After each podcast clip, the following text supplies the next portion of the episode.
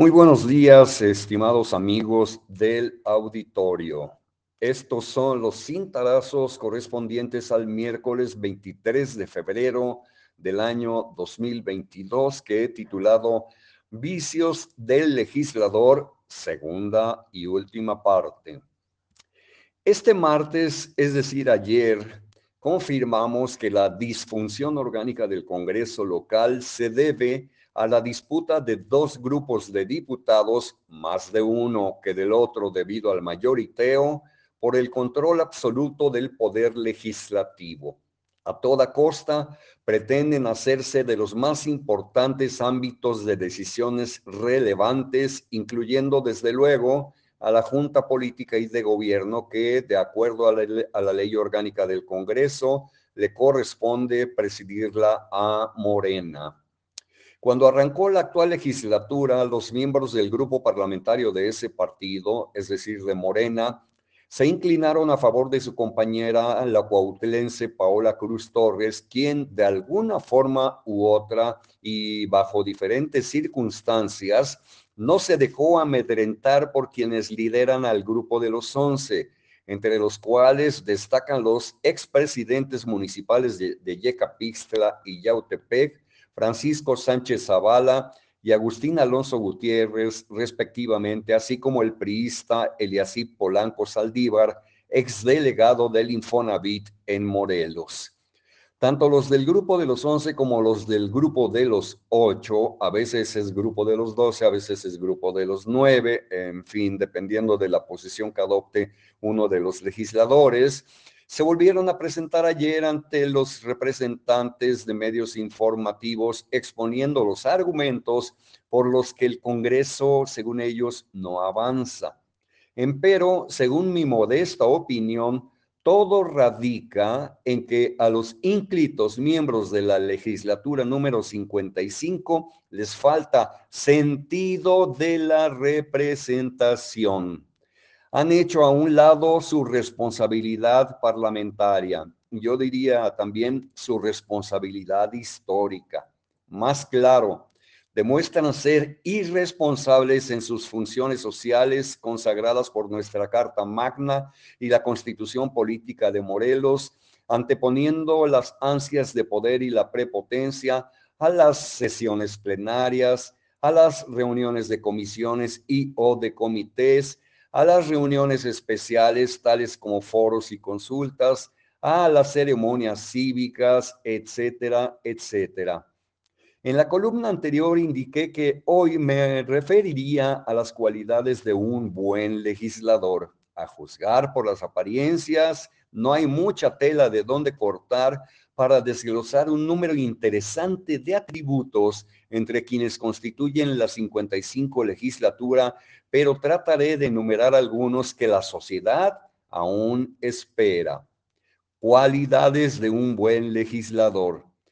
Ayer comenté sobre las fallas y errores de los representantes constitucionales. Sin embargo, así como hay sujetos con grandes vicios y carencias, también hay legisladores que tienen las siguientes cualidades, aunque se cuentan con los dedos de una mano vocación y espíritu de servicio, es decir, tienen ganas de ayudar a sus representados, de estar con ellos, de escucharlos, de rendirles cuentas. En resumen, de dar su testimonio de vida y de trabajo.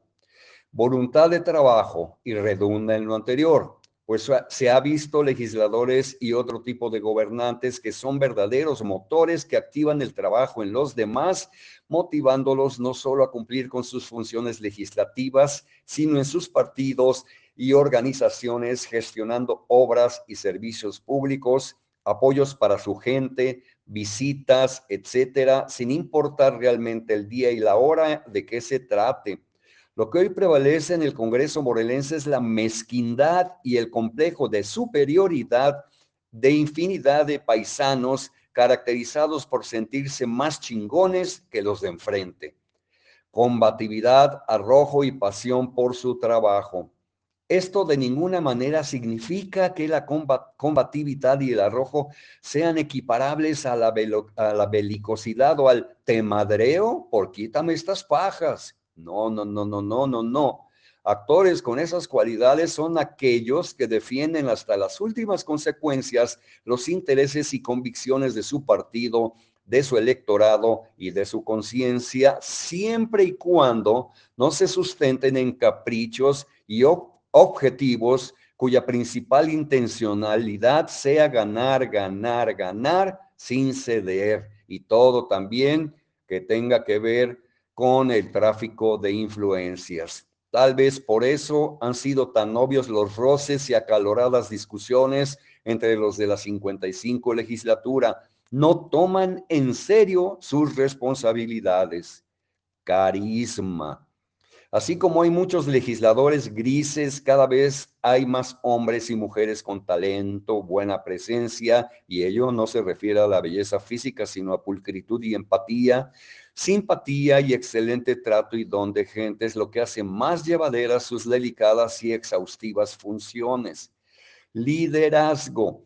Aunque no todos los legisladores son líderes natos, cuando en verdad se aplican, son capaces de movilizar grandes sectores del pueblo y de sus partidos. Y aquí ya no se habla solo de liderazgo camaral o partidista, sino de verdadero liderazgo moral.